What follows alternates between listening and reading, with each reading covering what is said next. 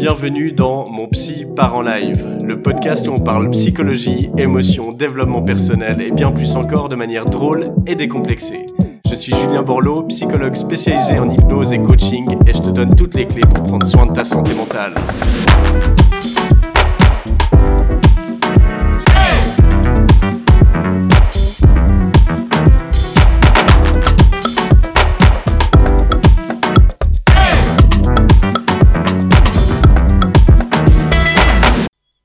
Bonjour à toutes et à tous, bienvenue dans ce nouvel épisode de mon podcast Mon Psy part en live.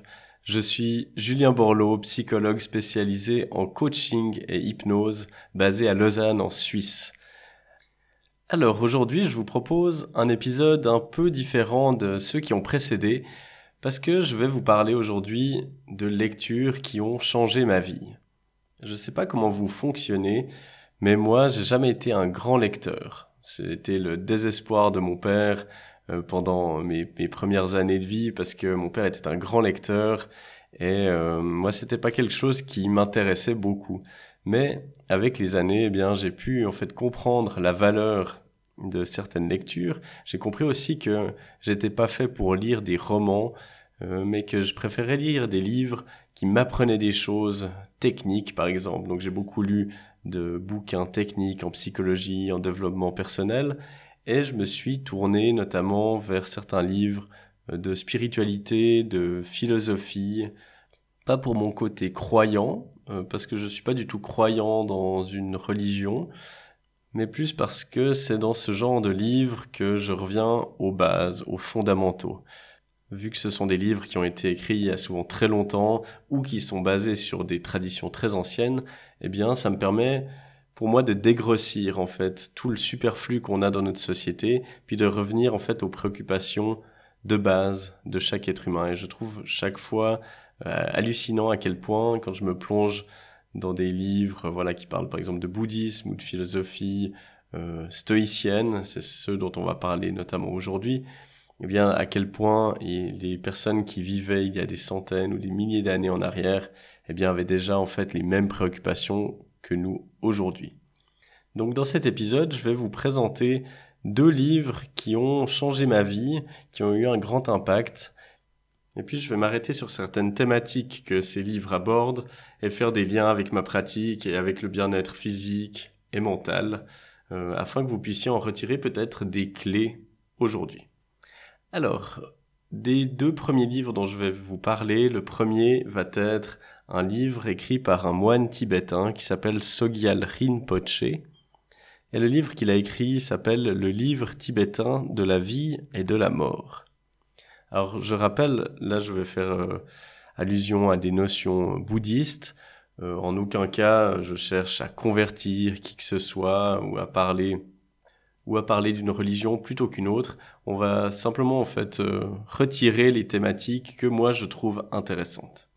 Alors dans ce livre, eh bien, comme il l'indique, il parle des notions de comment les bouddhistes voient la vie, mais surtout comment ils voient la mort. Et puis pourquoi ça a été un livre qui a eu un impact pour moi? Eh bien, c'est que ce livre parle de comment accompagner les gens dans la mort. Donc, comment accompagner les vivants dans la mort? Euh, autant tout au long de notre vie, comment s'y préparer, comment méditer là-dessus, mais également pour les personnes bah voilà, qui sont en fin de vie, comment est-ce qu'on peut les accompagner là-dedans.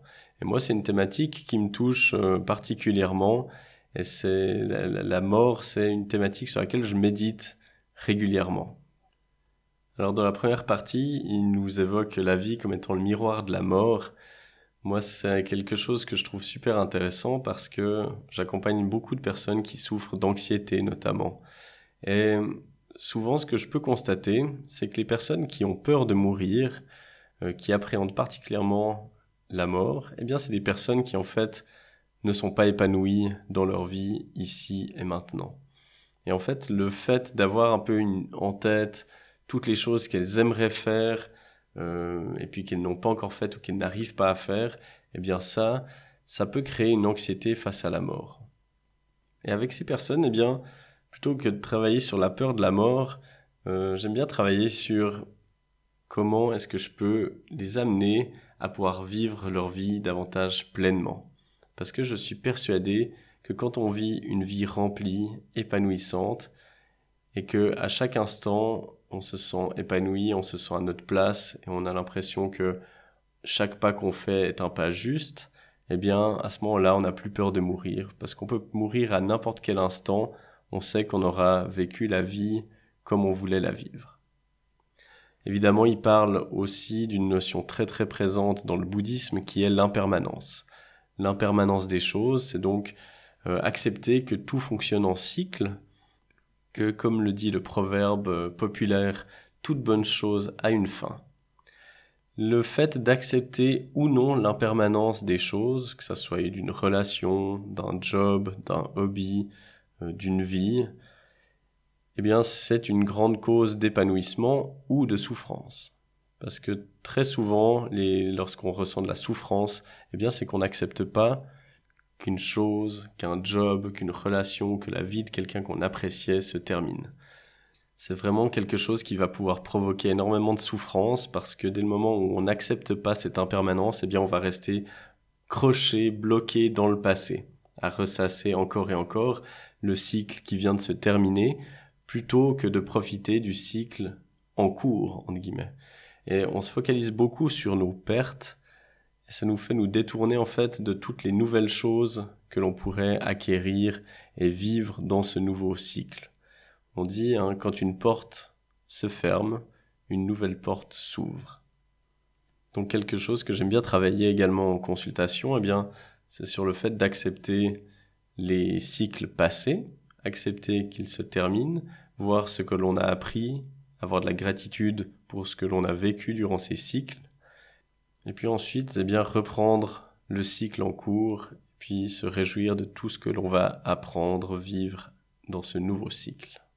Ce livre de Sogyal Rinpoche, c'est un grand livre, hein, il fait environ 750 pages, donc il aborde euh, alors plus spécifiquement la notion de mort, cette thématique, mais il parle évidemment de toutes les thématiques importantes au bouddhisme, et puis ben, si vous vous intéressez notamment à la méditation, il donne plein d'exercices pour des méditations ciblées sur le thème de la mort, l'accompagnement des gens en fin de vie. Donc c'est quelque chose qui est très précieux selon moi.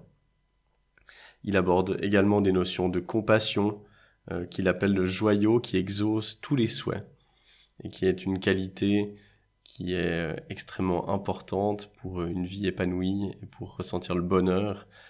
C'est quelque chose qui a été aussi longuement expliqué, débattu et prouvé euh, dans des livres du Dalai Lama qui s'appuient sur euh, plein d'exemples et notamment des, des, études scientifiques qui montrent l'importance de la compassion dans le bonheur qu'on peut ressentir. Alors voilà, c'était une petite introduction à ce livre de Sogyal Rinpoche, le livre tibétain de la vie et de la mort. Je vous mettrai les références dans les notes euh, du show, si jamais. Et puis à présent, je vais vous parler d'un deuxième livre qui a eu énormément d'impact sur ma vie, qui est un recueil de textes du philosophe Sénèque, euh, donc qui s'appelle De la providence, de la constance du sage, de la tranquillité de l'âme, du loisir. Ça, c'est le recueil de ces quatre textes. Alors pour celles et ceux qui ne connaîtraient pas, Sénèque, c'était un philosophe de l'école stoïcienne. Il est né en l'an 4 avant Jésus-Christ, donc vous voyez que c'est des écrits qui datent énormément, mais vous verrez que les problématiques étaient déjà les mêmes à cette époque. Donc c'était un philosophe, mais c'était également un dramaturge et un homme d'État romain. Et pourquoi est-ce que ce livre m'a beaucoup marqué? Eh bien, c'est que je l'ai lu peut-être au bon moment. C'est souvent comme ça, hein. on a tout d'un coup une lecture, mais de la même façon que ça peut agir en thérapie. Hein une thérapie va jamais être autant efficace que quand elle arrive au bon moment, c'est-à-dire au moment où on est prêt à aborder certaines problématiques, prêt à changer, eh bien c'est là que une thérapie, mais une lecture aussi peut avoir autant d'impact. Moi, je l'ai lu quand j'étais durant un congé sabbatique de six mois à Montréal. C'était en 2018. Et puis, c'était une période qui, au niveau professionnel pour moi, était assez compliquée.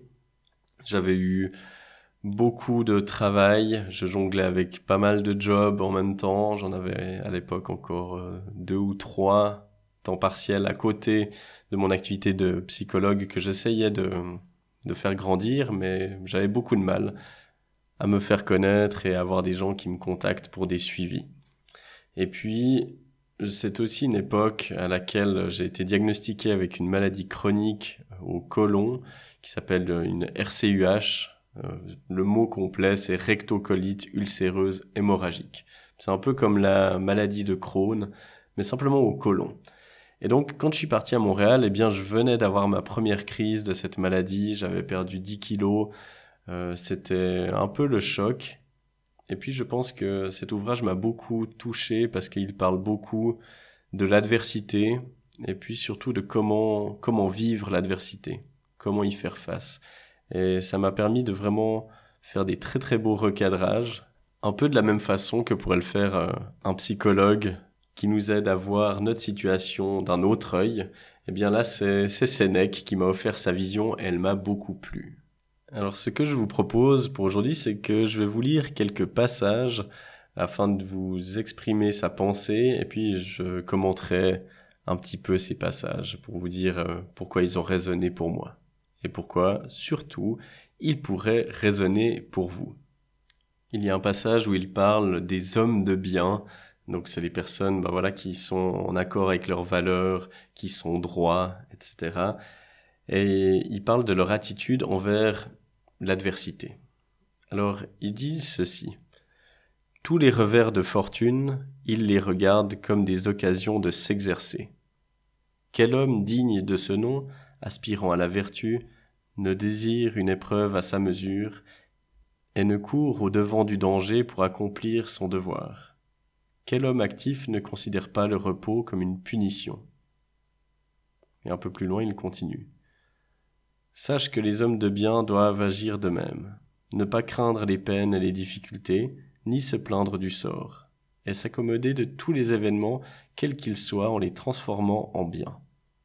L'important, ce n'est pas l'objet de la souffrance, mais la façon dont on la supporte. Pour moi, c'est une grande leçon d'acceptation que Sénèque nous offre ici, parce que, en effet, ce que je vois à nouveau souvent dans mon cabinet, c'est des personnes qui soit sont anxieuses du futur, soit sont déprimées du passé. C'est-à-dire qu'elles ressassent encore les regrets, les remords ou la nostalgie. Et ces personnes, ben, souvent, vont aussi se plaindre de leur présent, euh, accusant le sort, la vie, le pourquoi moi, pourquoi est-ce que ça m'arrive à moi et pas aux autres, etc. Eh bien, quand on est bloqué à ce point sur des choses qui ne sont plus en notre contrôle, hein, le, passé n'existe plus, le futur n'existe pas encore, eh bien, quand notre attention est posée là-dessus, on peut pas se sentir bien, simplement parce que on n'est pas en contrôle du passé ni du futur. Et pour moi, ce passage de Sénèque sur l'adversité et comment la regarder, plutôt comme une opportunité d'apprentissage. Ça, c'est hyper important. Peu importe l'adversité que vous avez traversée par le passé ou que vous êtes en train de traverser, ou peut-être même on pourrait pousser le bouchon à dire n'importe quelle adversité que vous anticipez pouvoir vivre un jour, eh bien, cherchez à la voir comme une opportunité d'apprentissage. Et demandez-vous, ok ben, qu'est-ce que j'ai appris à travers cet épisode dans le passé? Qu'est-ce que je peux en retirer aujourd'hui? Quand vous êtes dans l'adversité, demandez-vous, quand ça sera terminé, qu'est-ce que j'en aurai appris? Et puis quand vous l'anticipez, eh bien demandez-vous, si ceci m'arrivait, eh bien qu'est-ce que cela me permettrait d'apprendre, de vivre que je n'ai pas encore appris ou vécu aujourd'hui? Il y a un autre passage que je trouve très intéressant dans ces recueils de textes de Sénèque, et je vais vous lire ce passage. Il dit Connaître un bonheur constant et traverser la vie sans bleu à l'âme, c'est ignorer la moitié de la réalité. Pourquoi les dieux infligent-ils aux meilleurs des hommes la maladie, le deuil et les autres peines? Mais à l'armée, ne donne-t-on pas les missions les plus périlleuses aux plus braves? Ce passage aussi m'a énormément touché à l'époque et continue à me toucher parce que en effet, souvent on se perd à vouloir connaître que du bonheur dans notre vie, mais on apprend énormément aussi dans les peines, dans les deuils, dans la douleur, la maladie, etc. Et c'est souvent des expériences qui vont nous rendre plus sages, plus grands. Et donc plutôt que de se plaindre de les vivre, eh bien, on pourrait aller même jusqu'à éprouver de la gratitude pour le fait de vivre une vie pleine et pas seulement constituée de bons moments. Moi qui vivais aussi à l'époque une période difficile au niveau de ma maladie chronique, alors j'étais sous traitement, mais c'est vrai qu'on peut se demander mais pourquoi moi? Pourtant je fais attention à ma santé, etc. Pourquoi est-ce que ça m'arrive à moi et pas aux autres?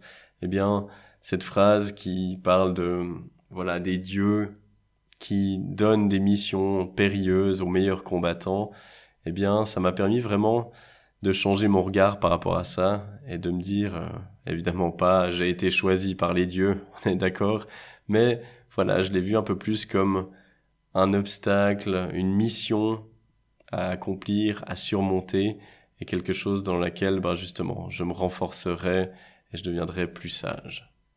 Il y a également d'autres passages qui m'ont beaucoup inspiré à l'époque et qui me font parler d'une thématique que je vois à nouveau très très souvent, même quotidiennement dans mon cabinet, qui est le regard des autres, la peur d'être blessé, euh, souvent avec cette pensée que si on dévoile beaucoup aux autres, si on parle de nos émotions, des choses qui nous touchent, et eh bien que cela pourrait être utilisé contre nous, qu'on pourrait se retourner contre nous. Eh bien, je trouve que Sénèque a des mots hyper intéressants par rapport à la vision qu'il donne de la critique et des louanges. Parce que pour lui, il faut réagir exactement de la même manière lorsqu'on nous critique que lorsqu'on nous félicite.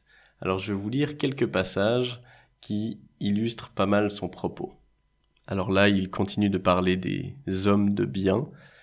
Il dit Il ne saurait se glorifier des hommages d'un mendiant, ni trouver offensant qu'un homme de la plus basse condition ne lui rende pas son salut il ne sera pas davantage flatté par l'admiration d'une foule de gens riches, car il sait qu'entre le mendiant et eux, il n'y a pas de différence, et que ce sont même eux les plus pauvres, puisque les besoins des mendiants sont infimes et les leurs énormes. Plus tard il continue. Les offenses, pour les dédaigner, point n'est besoin d'être un grand sage, mais tout simplement un homme de bon sens capable de dire Ai-je mérité ce qui m'arrive ou non? Si je l'ai mérité, ce n'est pas une offense.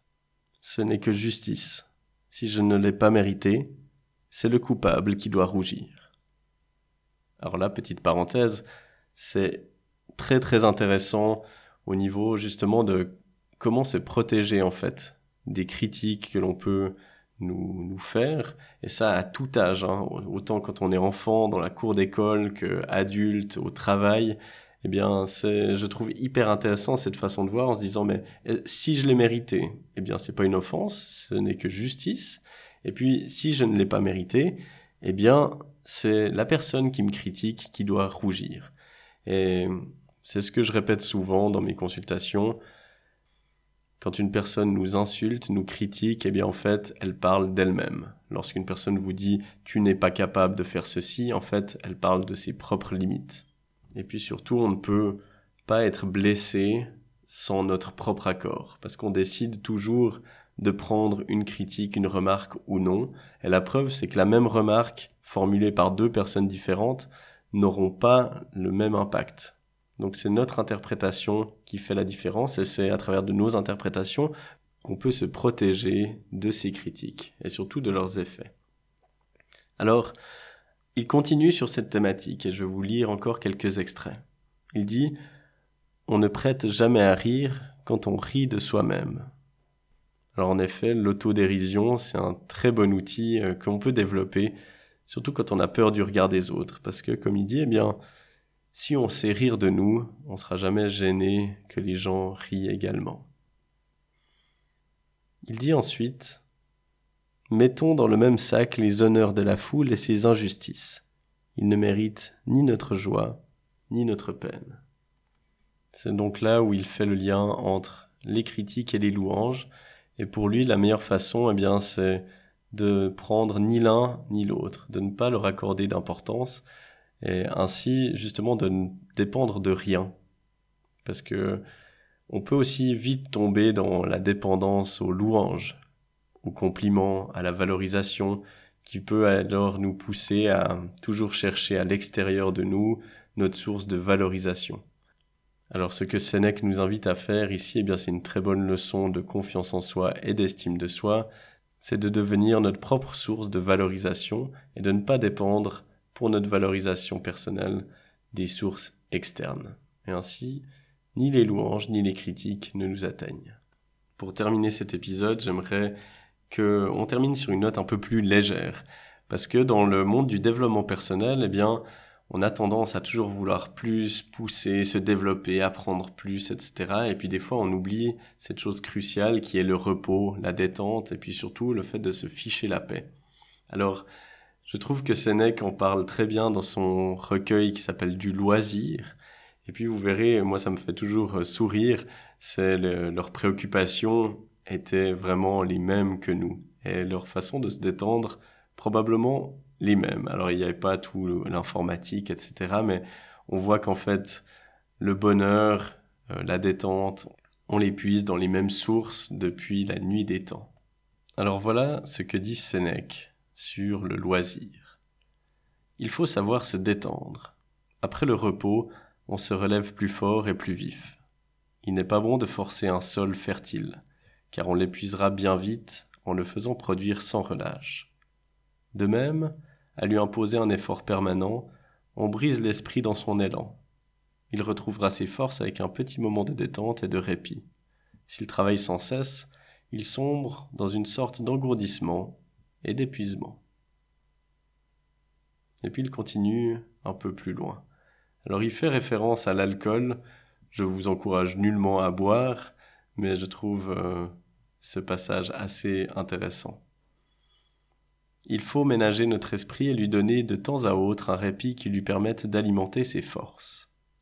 Il faut aussi faire des promenades en pleine campagne, car l'air libre et l'oxygène raniment et exaltent l'âme.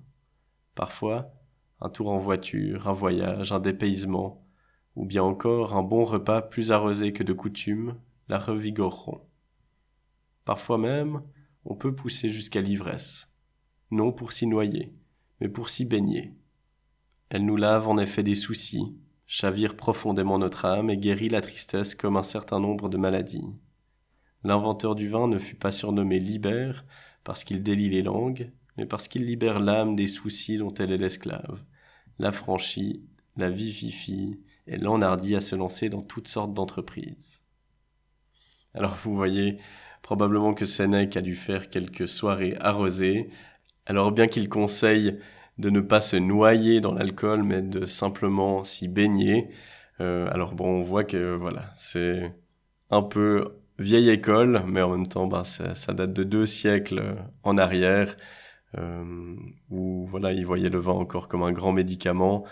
Donc voilà, les, la notion, la vision du vin a quand même changé depuis. Et voilà, on arrive à la fin de cet épisode. Je tenais à vous remercier du fond du cœur de m'avoir écouté jusqu'au bout. Si vous voulez soutenir ce podcast, n'hésitez pas à le partager à vos amis, à commenter et à mettre une évaluation sur l'application de podcast que vous utilisez. Ça m'aide vraiment énormément. Donc merci d'avance pour cela. Je vous mets dans les notes du podcast toutes les infos nécessaires pour mon site internet, pour mes formations en ligne et pour toutes les références que je pourrais vous transmettre par rapport à l'épisode. Une fois, merci d'avoir écouté mon petit part en live. C'était Julien Borloo. À la semaine prochaine.